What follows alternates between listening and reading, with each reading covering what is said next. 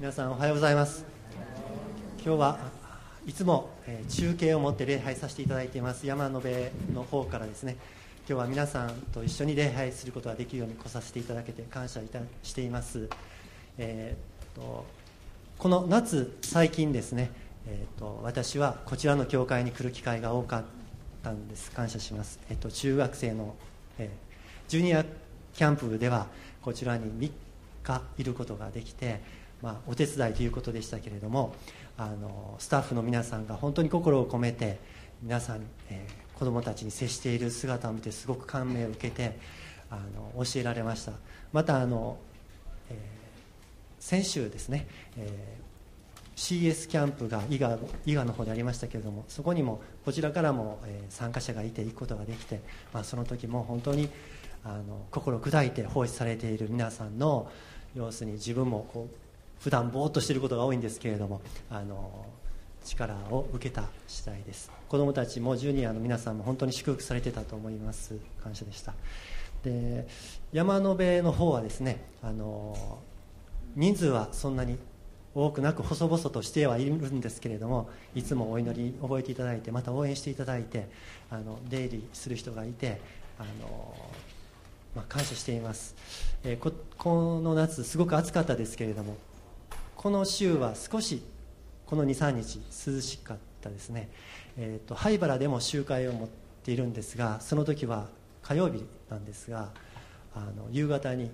あの秋の虫が鳴く声が聞こえてもう秋が近いと思ってまだ暑い日は続くかもしれませんしまだ疲れがこう夏の疲れがあるかもしれませんけれども癒されてまた秋に向かっていけたらいいなと思ったりします。えーっと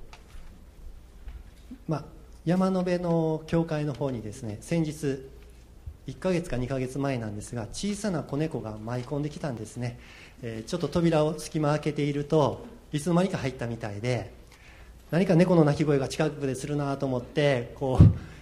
えーよく見たら橋の方にいたんです。でちょっと近づいていくと、まあ、どさっとどっかに走っていったんでこれは家の中でどこにいるか分かんないようになってしまうと困るんで見つけた時にこう通り道なくしてですねちょっと当分そこにいてもらおうと思って隅にいてもらったんですね。で翌日になって、えーまあこうそっと握ると、まあ、暴れずに手の中にそっとこう収まってですねあおとなしいもんやな可愛いもんだなと思ってですね外に連れて行って、えー外でこう地面にこう近づけておこうとしたらさっと飛び降りてさーっと走っていってすぐそこを曲がって振り向きもせずに行ってしまったんですね。でその時頭の中に思ったんです。あの一泊自分から来てね一泊して。そしてあのあまり美味しくなかったかもしれないけども鰹節と水を飲んでですね行くのにそんな振り向きもせずにまあ挨拶はできないにしてもですねなんかこう寂しいような気持ちになったんです。でその時にこう猫と人がダブるわけじゃないですけれどもまああのそんな一瞬の中にですねまあ嫌な気持ちになるようなことをしたのかもしれない。でこう人が来てくれる時にねもしもしかしたらというか、まあ、実際にかもしれませんが、まあ、嫌な思いをしてこう帰っていく人もいるのかもしれないので気をつけようと思った次第なんですね。で今日は皆さんあのいつも恵まれる礼拝に来ておられるわけですけれども今日,、まあ、今日は私なんですけれどもどうぞあの、えーまあ、最後までですね礼拝ともにしていきたいと思います。であの聖書学校に行ってた時にある宣教師の先生がこんなことをおっしゃったことがあるんですね。あの恵まれないメッセージを聞くことがあるかもしれないけれどもその中に神様の恵みを見出すことも皆さん必要なんですよとこう進学生の人に向かって言われたんですね。でどんな時にこう恵まれない時があったかなとかあの思い出しながらですねそうどういうことかと思いながらいたんですけれども今日はまあそういうことも心にしながら 皆さんがあの礼拝してくださったらと思います、まあ、実際にそうだと思います。あの本当に素晴らしいメッセージを聞いて恵まれてっていうことも大事なんですね。あの成長していくために。でもあの私たちが実際に一人で聖書を読むこともあるわけですしあのお互いに集まって分かち合いをすることもありますから私たちは、まあ、そういうこともあの必要だと思います。今日共にあの神様に期待して礼拝していきましょう。でえ今日はですね、えっと、マタイによる福音書の10章のところから、えっと、まず聖書を読みたいと思います。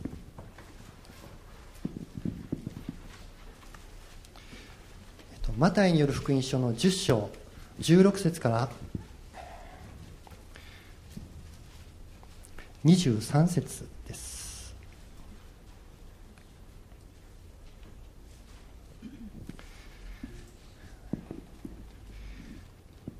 では皆さんで一緒にマタイによる福音書の10章の16節から23節を読みたいと思います、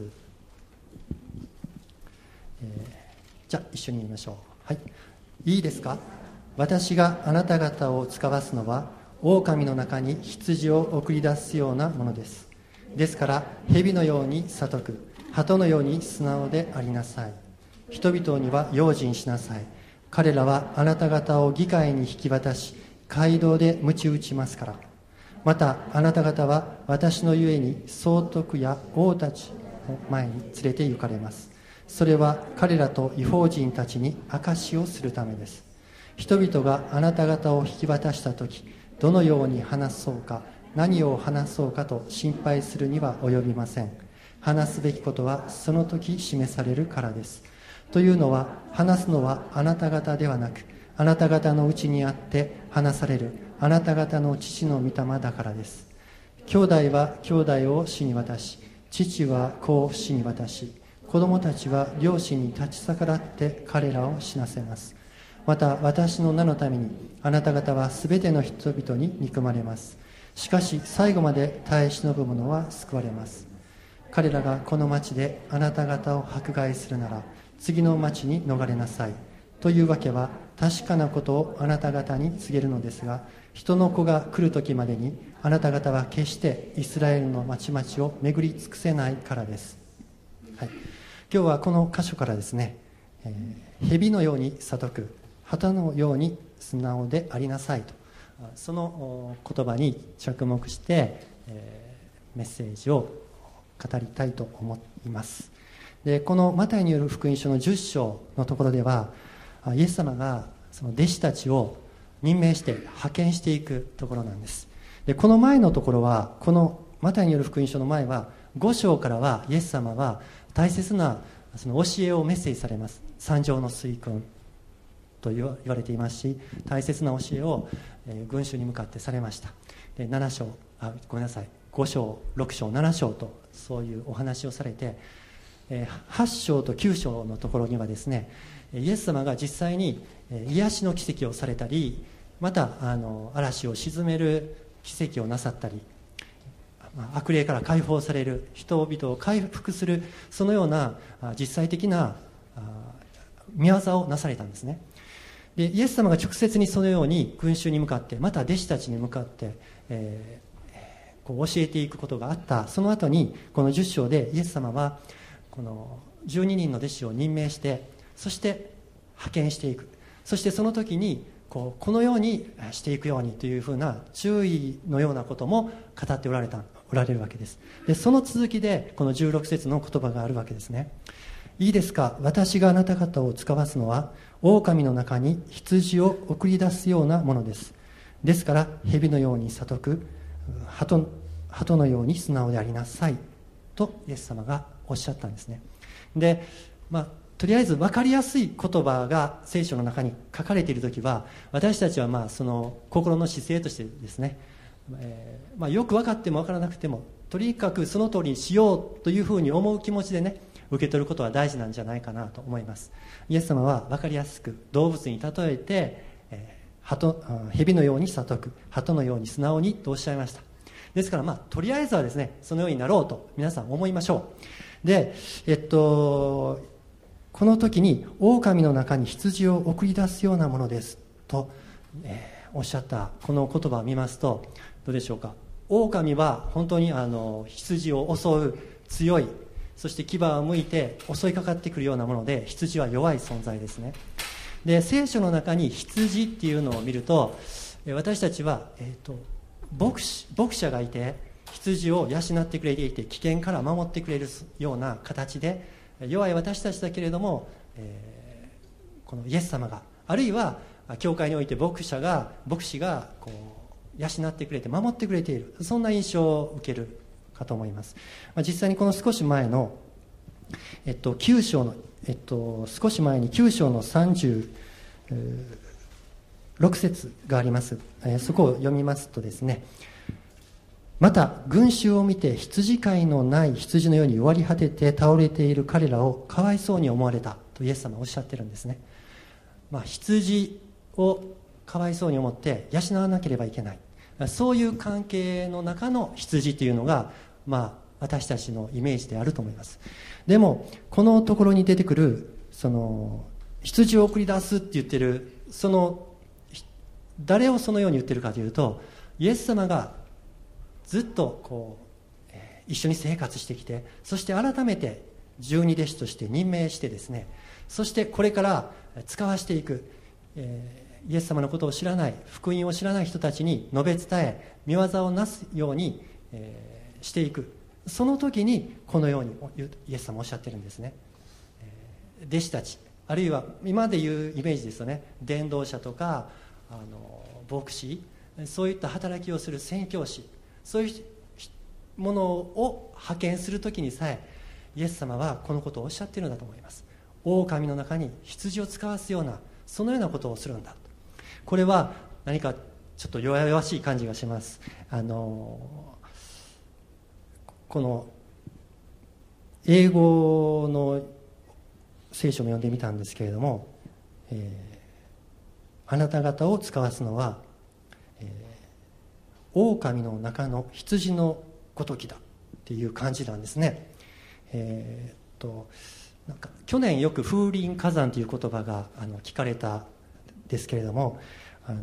甲斐の国のあの武将がですねあの旗印に掲げていたその風林火山の内容はですね、えー、これも例えを言ってるんです、えー、その静かなることじゃなくてですねその早きこと風のごとくその静かなること林のごとく侵略すること火のごとく動かざること山のごとしっていうねその言葉を旗印にしてたんですね。強いしっかりしたイメージを持っているこの中国の孫子の兵法の中からの言葉なんですけれども旗印に掲げるんだったらそんなんの方がいいです。でもイエス様は使わす時にこのような危険のある、えー、本当に、えー、辛い状況があるところにあなた方が送り出されているんですよと言いました。で狼の中にっていうから狼と1対1というわけでもないんですね。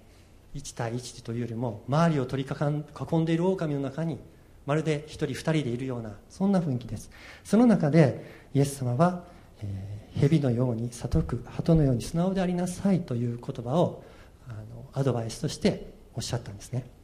でこの蛇のように悟く鳩のように素直であるという言葉はですね、えー、両極端のイメージがあります。蛇と鳩ですし、えー、すな悟く賢くあるということと素直であるということは両方一緒になかなかできないようなことじゃないでしょうか。皆さんもどちらかのタイプにどちらかというとどちらかのタイプに属してるんじゃないかなという気がしませんですか。こう私は人から言われたことを素直に聞いてその通りするような生き方をしていくのが自分には合っているなって思う方もイエス様はえ、ー素直であるだけでなくて蛇のように悟くあってくださいねとおっしゃると思います。またあの割と理屈を持って考えてえ次はこんな風になった方がいいなとかですねこんな風にしてることはよくないからこう次から次へと考えが巡っていくタイプの、まあ、もしかしたら男性の方に多いかもしれませんけれどもそういう方はそれは用いられるでしょうけれども鳩のように素直な気持ちを持つことも大切だというわけです。でえー、まあことわざにはね二頭を追う者は一頭も追えずとか二つのことをやろうとしてもなかなかうまくいかないものですっていうことわざが多いと思います。一般的にはね、えー、あのそうですね。草枕っていうあの夏目漱石が書いた小説がありましたけれどもその中でもあの知に知性に働けば角が立つ情に差をさせば流されるとか言ってですねいろんなことを同時にしていこうとしてもなかなかどれをやってもうまくいかない。でとかく人の世は住みにくいという、まあ、神様を知らない観点からそういう小説があのありますけれどもまあ、一般的にそんな風に思われていることが多いかもしれません。でもイエス様はこのようにおっしゃいました。で旧約聖書の伝道者の書の中にもねこんな言葉があるあるんです。7章のところに書いてあるんですけれども、まあ、開かなくても結構ですが、えー、一つをつかみもう一つを手放さないがよい。神を恐れる者はこの両方を得得している、ね、賢すぎても正しすぎても知恵がありすぎても、えー、そっちばっかり行くんじゃなくって、まあ、両極端と思える2つのことを両方右手と左手で離さない方がいいですよと言ってるアドバイスがあるんですね聖書の。そしてまたあの新約聖書でも私たちは知性で祈り霊でも祈り知性で賛美し霊で祈りとかですねそういう言葉もありますしパウロはあ豊かで富を持っている生き方も乏しい中に生きる生き方も両方私は知っていますというふうに言いました。ですから私たちは、まあ、イエス様を信じて歩んでいくその一本道は変わらないその信仰は変わらないんですけれどもその歩み方においてはあのあまり偏らない方がいいということもあるわけですね。でイエス様は、えー、蛇のように悟く鳩のように素直でありなさいと私たちにおっしゃいました。で、えー、どんなふうな場面でそのことが起こってくるかっていうことがその次を読んでいくと分かってくると思います、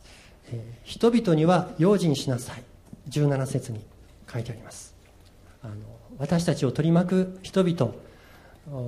まあ、愛する人々で私たちがイエス様の福音を伝えたい。私たちが受けた恵みを一緒に分かち合いたいと思うような人たちではありますけれどもでも彼らはあなた方を議会に引き渡し街道で鞭打ちますからとここには書いてあります、まあ、私たちが訴えられたり、えー、ひどい目に遭わされそうになる時がある。またこんなこともあるでしょう。またあなた方は私の家に総督たちや、えー、王たちの前に連れて行かれます。それは彼らと違法人たちに証しをするためです。とあります。でどこかに引っ張っていかれてですねとんでもない状況になるんじゃないかな。こう思う時にこのイエス様はそこで、えー、彼らと違法人たちに証しをするためというそういう目的があってそうなる場合がありますとおっしゃってるんですね。それで私たちは賢く考えた方がいいというのはこういうことだと思うんですね、えーと、あれこれ、えーと心配しすぎて考えることは違いますけれどもしかし私たちがこう困難を困難に直面したりまた迫害を受けて引っ張っていかいかれるようなところに直面したとしてもその先にあるのは神様の御心がなることだったり神様の栄光が表されることだったりする。そのことを頭に置いておきましょう心に覚えておきましょうということじゃないでしょうか、えっと、僕は将棋やったことありますが勝てないんですねほとんどの場合。あのあるいはあの私の兄とか父はあの囲碁をしていました。私はそれしませんけれども。でもそれそういうことをするときねあの先を読むっていうことだしなんて先まで読むか。それがキーになってくるみたいですね。こう言ったら相手がこう来る可能性がある。いくつかパターンがあってそのいくつかのパターンにはこうやっていくことができるまあ、僕はそれあの将棋勝てないですね。なかなか先まで読めないんですけれどもあのゲームテレビゲームっていうかあの携帯型のゲームとかパソコンのゲームなんかもそういった面があるのかもしれません。こう先に進んでいくのを子供たちはこう先の場面を知っていてやっていくんでしょうかね。やったことあまりないんで分かりませんがそういうことかもしれません。で賢くしようという時にですねその私たちが知っておく賢く知っておくというのは神様がこの先にこれを駅に変えてくださると約束されている。この場面では証しをするようにさせてくださる。またあのローマ人への手紙の8章の28節にあるように全てを益と変えてくださるんだ。そのようにあの考えていくことだと思うんですね。そして、えー、続きを読みますと19節を読むと人々があなた方を引き渡した時どのように話そうか何を話そうかと心配するには及びません。話すべきことはその時示されるからです。でここではあんまり考えなくていいっておっしゃってるんですね。あの、まあ、どんなふうにどこから話してどんなふうに話して分かりやすくするためにはどうしたらいいだろうか、まあ、考えてもなかなかうまく考えきれないことがあると思うんです。もちろん普段からあの自分の救われたこととか神様が自分にしてくださったことをこうこうまとめておくのは非常に貴重なことで大切ですしいつでも引き出しを開けたら出てくるようになったら素晴らしいですよね。でもそんな風に準備しても準備しきれないどうしていいかわからないあるいは戸惑ってしまうばっかりだ言葉も出ないっていうことに直面する場面も私たちもあるんじゃないでしょうか。それが裁判とか王様の前に出ていくんではなくてもそれは身近な家族の前で話すことであったりですね、まあ、学校で話すあるいは、えー、職場で何かを説明しないといけない。そういう時に何て言ってるかわからないっていうことがあると思うんですね。でそういう時にイエス様はあれこれ考えて巡らしてですねあの作戦立てなくてもいいですよ。話すべきことをちゃんとその時にあの導かれますからということです。このことがあの鳩のように素直であるということだと思います。まずイエス様が言っているその言葉言葉通り受け止めることだと思いますね。聖書にある言葉その通りここでは心配しないでいいんですよ。っておっしゃってるのでじゃあ心配しないでおこうと素直に思うことでしょう。また、えー、20節を見るとというのは話すのはあなた方ではなくあなた方のうちにあって話されるあなた方の父の御霊だからです。聖霊様がイエス様を信じる人と一緒にいつもうちにいてくださいます。そして話すことを導いてくださるっていうんです。ですから私たちの、まあ、心の中というか一緒にいてくださる方を認めて、まあ、相談して聞いてそこから教えられることが導かれたら素直にそのことを話してみる語ってみるそうしてみるそういうことが大切なんだと思います。えーとまあ、実際には僕自身はそういう場面に連れて行かれたことはないです。どうなってるんだなんで教会行ってるんだ？なぜイエス様を信じているんだ？と言ってですね責められたこともないんです。でも、えー、まあ、そういう危機的な状況にあの直面された方もこの中におられるかもしれません。で私の場合は一番初めはね子供の時に教会テントの集会に5日間行ったんですね。でとても楽しかったんです。最後の日に、えー、案内がありました。続けて教会学校に行きたい人は、この案内書を家に持って帰って家の人にお母さんお父さんに了解をもらって保護者の名前とハンコをもらって書いてもらってそして持ってきてください。そして、えー、教会学校に入学してもいいです。ということだったんですね、えー、手続きがちゃんとしてたんです。で僕はその5日間のテントの集会がとても楽しかったのであの覚えてるんですね。一番初めの集会初めて教会に行ったその集会で紙芝居で話されたことがダビデとゴリアテの物語だったんです。もうすごくワクワクしながら聞いて、えー、その強い大きな大男に小さいけれども立ち向かったまた神様を信じていた。印象として正義のために戦っていたようなそういう物語をよく覚えてるんですね。で友達誘いながら行ったんですけれども家に帰って母親に見せたらその時は母親はねあの教会あの以前に行ったことがあったようで教会ではいろいろいい教えをしてくれるからまあいろいろ教えてもらってきたらいいわって言って反抗してくれたんです。ですんなり言ったんですね。でよかったんです。で,、えー、でももしかしたら家の人に教会に行ってることやイエス様を信じてることを言うとあの全然受け付けてくれない。例えば夫人の方だったら、まあ、あの夫婦の関係いろいろなパターンあるかもしれませんけれどもご主人が強い力を持っているとあのなかなか認めてもらえない。そんな中で認めてもらえるようにいろいろ工夫しながら教会に足を運ぶ方もおられるかもしれません。また子供さんでしたらですね両親のあの未成年の人でしたら両親の了解もらうのが大変だ。反対を受けるということもあるかもしれないですね。で僕はですね、えー、高校生の時に洗礼を受けることを受けました。でそのことを、まあ、高校生だったのでその時自分は、まあ、自分が未成年だから親の了解はもらってから受けるのが普通なんだというふうに思っていました。で教会では進めてくださって洗礼のクラスを導いてくださって、えいつにしようかというお話もしてたんですけれども母親に話しますとすごく困ったことでうちはそういう宗教じゃない。またキリスト教に入ってねお墓のこととかどうするんですか？お墓を守るのは大事なことです。先祖さんどうするんですかって言ったりですね。とにかくもう信じて入ってしまうことがもう嫌で嫌でしょうがなかったようでで私はそのことをなんでそんなに言うのかよくわからないから説明もうまくできなかったんですね。で本当はもっとちゃんと説明できたらよかったんだと思いますがあのそういう状況の中であの、まあ、牧師先生が家に来てくださってあの説明してくださるといろいろとですねあの聖書では先祖のことをとても大切にしているそういうキリスト教なんです。またお墓っていうのはすごく意味があって私たちはそこからあの復活の希望を持っているんですよ。そしてやがて天国に行けるんです。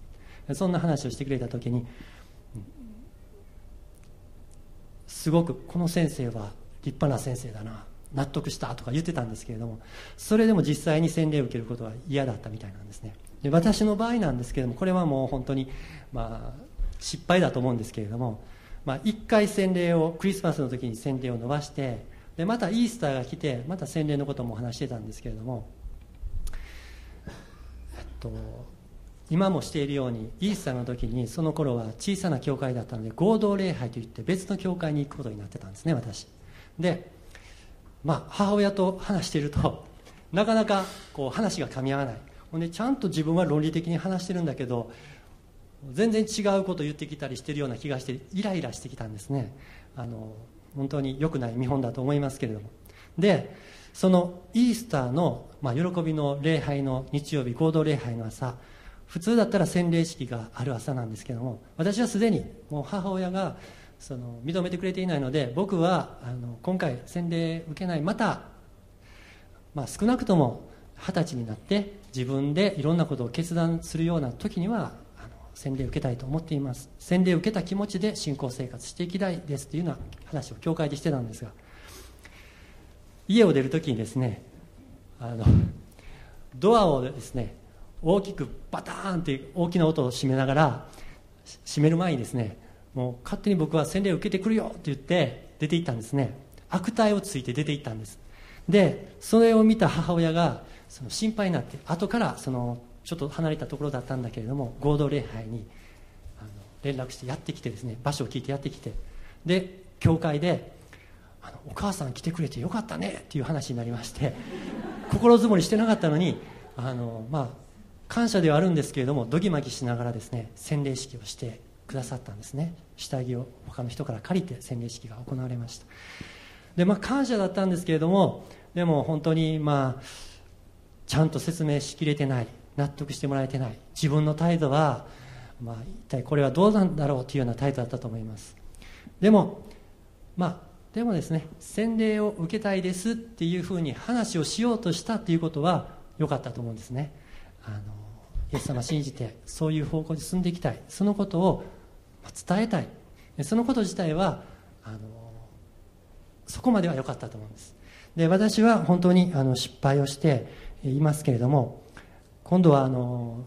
仕事を会社勤めをしていた後で検診をする時にももっともう涙ぐむようにして母親はあの悲しんでましたですけれども、まあ、あの落ち着いてなるべく話すようにしました。であの、まあ、もうちょっとしたら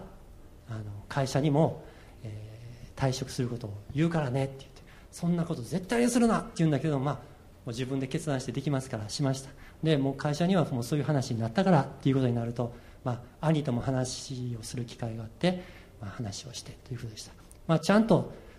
説明して分かってもらえるようになったかどうかは分からないですけれどもまあ順次ですね、まあ、このようなものですけれども神様導いてくださって、まあ、落ち着いて話ができるようにまたあの、まあ、知恵を用いることができるように、まあ、導いてくださっていると思うんですね。で大切なのは私たちはそういうところにまあ大したことないですけど私家族の話ですから。でもそれが家族であったり反対する誰かであったり私たちが教会のことや信仰のことで話をするときに職場で対立してしまうようなことが起こるときにも私たちは、まあ、愛を持って自分の姿勢を示していくそのことを恐れないということだと思います。本当に困難な状況が私たちを待ち受けていて本当に狼が私たちの周りを取り囲んでいるような状況かもしれませんけれども神様はその状況の中から私たちを弱いものを用いて本当に大切な働きを神様の栄光をするを表すことができるように導いてくださる。ことを感謝します、えここに私たちは本当に勝利がありますですね。えっとローマ人への手紙の8章の37節からは有名な言葉ですけれどもじゃあ一緒に読みたいと思います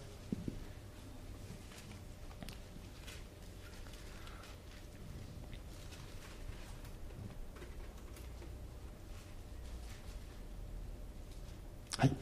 では37節から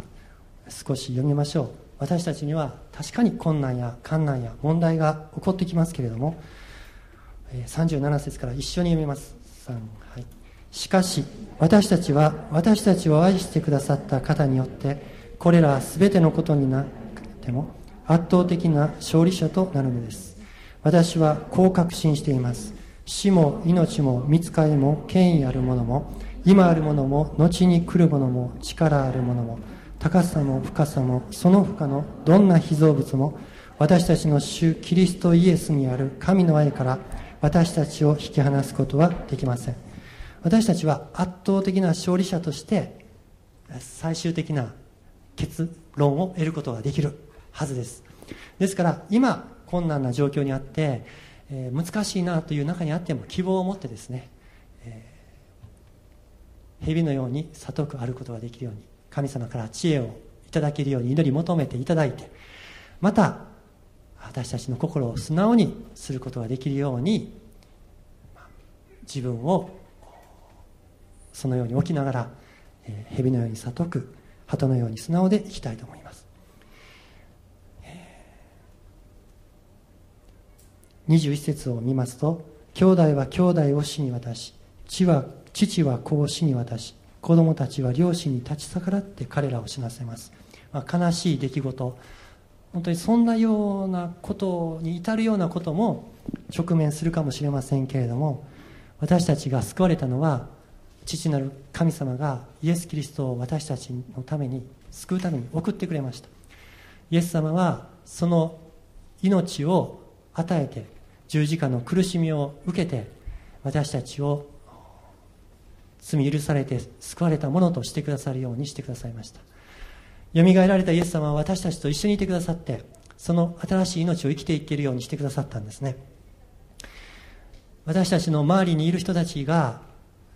たとえ対立している関係に思えても私たちはいずれ彼らと和解できて神彼らが神様から愛されている存在である。今その状況の中にあっていずれイエス様の愛を受けることができる。やがて天国に行く道を見出すことができる可能性のある人たちなんだと認めてですね接していけたら幸いだと思います、えー、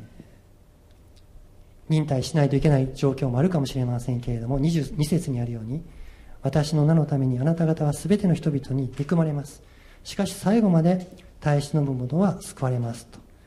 書いてくれています。で私たちは勝利を得ることができますけどもう一度ねこの、えーイエス様がおっしゃっている言葉の状況に戻りたいと思うんですけれどもこの言葉はイエス様がえ12人の弟子を任命して送り出す時におっしゃった言葉です。ですので私たちも、まあ、救われた喜びの中にあって恵まれた信仰生活を送りたいということは皆さん思われると思いますけれども一歩進んでですねイエス様の弟子のように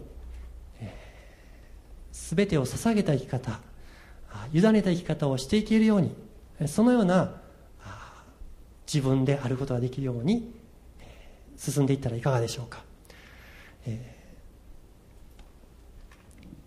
ー、イエス様の弟子として歩まなくても、えー、ですね私たちはあの困難に直面するという現実はあると思います、えー、いろんなことがあるんですね。そうだと思います。でもどうせですね困難に直面しながら勝利を得ていくんであればイエス様に捧げてイエス様の弟子として歩んでいく中でのその困難を受け止めてその中で勝利を得ていく生き方をできたら素晴らしいと思います。で私はですねあの大体あんまり、イエス様のおられる現実を、えー、実感しながら生きていく信仰生活があんまり若い時なかったと思うんですね。あの子供の時に救われました。高校生で洗礼を受けました。で会社勤めもしてたんですけれども、まあ、あんまり祈りの生活が深くなかったせいもあるかもしれませんけれども、まあ、あるいは大体のことがこう、まあ、浪人して受験受験して浪人して大学に入ったこととかはあったかもしれませんけれども、まあ、会社もあの入ることができて給料もあってですね大体すんなり言ってたからかもしれません。大きな困難に直面してそのことがイエス様によって解決して素晴らしい奇跡的な体験をしたということはなかった。あるいは自分がですねとんでもない罪の中にまあ罪人で罪あるとは認めてるんですが本当にどん底に行ってそこから立ち返ったというような経験が思ったものでもなかったんですね。子供の時から教会に行っていた。その中であまりそう強い体験がなかったようなものだと思います。で献身するしたいという願いが起こっていよいよ聖書学校に行く時に思ったんですね。自分はあんまりスカッとした信仰の体験してないのに大丈夫だろうか私は周りにいるクリスチャンの方の中にね素晴らしい証を持っていて罪から悔い改めたりまた素晴らしい経験をしている人を見ると自分はそうじゃないなと思ってどうなんだろうのほほんとぼんやりと生きてきたような気がしてたんですね。でその時に思ったんです。これからもしも、まあ、収入がないようなことに会社を辞めて収入がないようなことになってそしてある程度の蓄えあるけれども、まあ、聖書学校に行ってそしてその先どんなふうに導かれるかわからないけども自分は、まあ、イエス様にフルタイムで、え、お仕えしていきたいと思うんだけれどもきっとそのような歩みをしていく中にもうイエス様に耐えるしかない。御言葉に信頼するしかない時に神様が実際的な私がもう本当にこのことがイエス様のことでしたって思えるようなことをなされるんだろうなって思いました。でやっぱりあのぼんやりとしていることが多かったわけですけれどもあの、まあ、その中でいろいろな取り扱いがある中で神様確かに導いてくださって難しい状況の中でイエス様に信頼していくことができるようにあの成長させてくださっている少しずつそのことを感謝しています。いかがでしょうか？私たちは御言葉にまあある程度信じてこのことはあの自分が大切にしようとかですね、えー、そういうふうな、まあ、部分的な信頼の仕方をしているよりもあるいは信仰の生活をこれこれはある程度このパターンですからやっていこうということにするのではなくてですね。本当に自分の生涯全部イエス様に明け渡します。イエス様の弟子として歩んでいきます。導いてくださいという生き方をしていく時に大きな困難の中にあるとともに神様の素晴らしい私たち一人一人を愛してしてくださる御業に触れて、えー、成長させていただいて進んでいくことができるとそう信じます。ですから今日ですねぜひこのマタイによる福音書の10章でイエス様が任命されたその任命を自分もイエス様がそうしてくださってるんだったら受け取りますと言って受け止めて歩んでくださってこの御言葉を受け止めてくださったら感謝だと思います。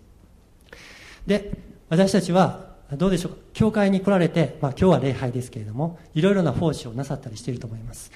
まあ、今日は礼拝に来て帰る。あるいは、まあ、お掃除の奉仕があったり、まあ、交わりのための時間があったりいろいろ教会に行ってあるいは教会の集まりのために足を運んで家に帰るということをされるのが普通だと思うんですね。今日は何時から教会です？集まりに行きます。でもですねあのそれ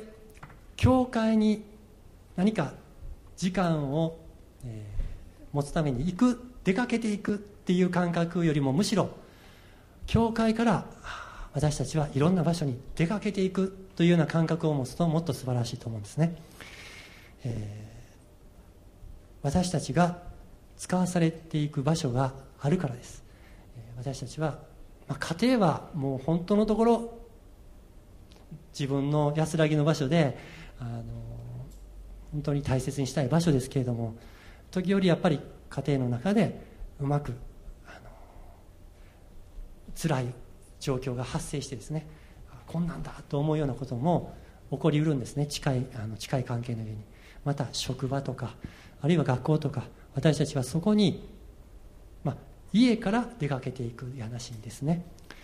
教会から神様が見せてくださって集めてくださっている教会から出かけていってそこで私たちは使わされているんだっていうふうに思えたら幸いだと思います。またどこから使わされているんでしょうか？イエス様を信じて、えー、本当に神様の子供とされました。神様の家族です。で今教会と言いましたけれども本当のところはですね私たちは天国に国籍があるとされているんですね。神様の国に国籍があってそして地上では旅人のようにまた故郷を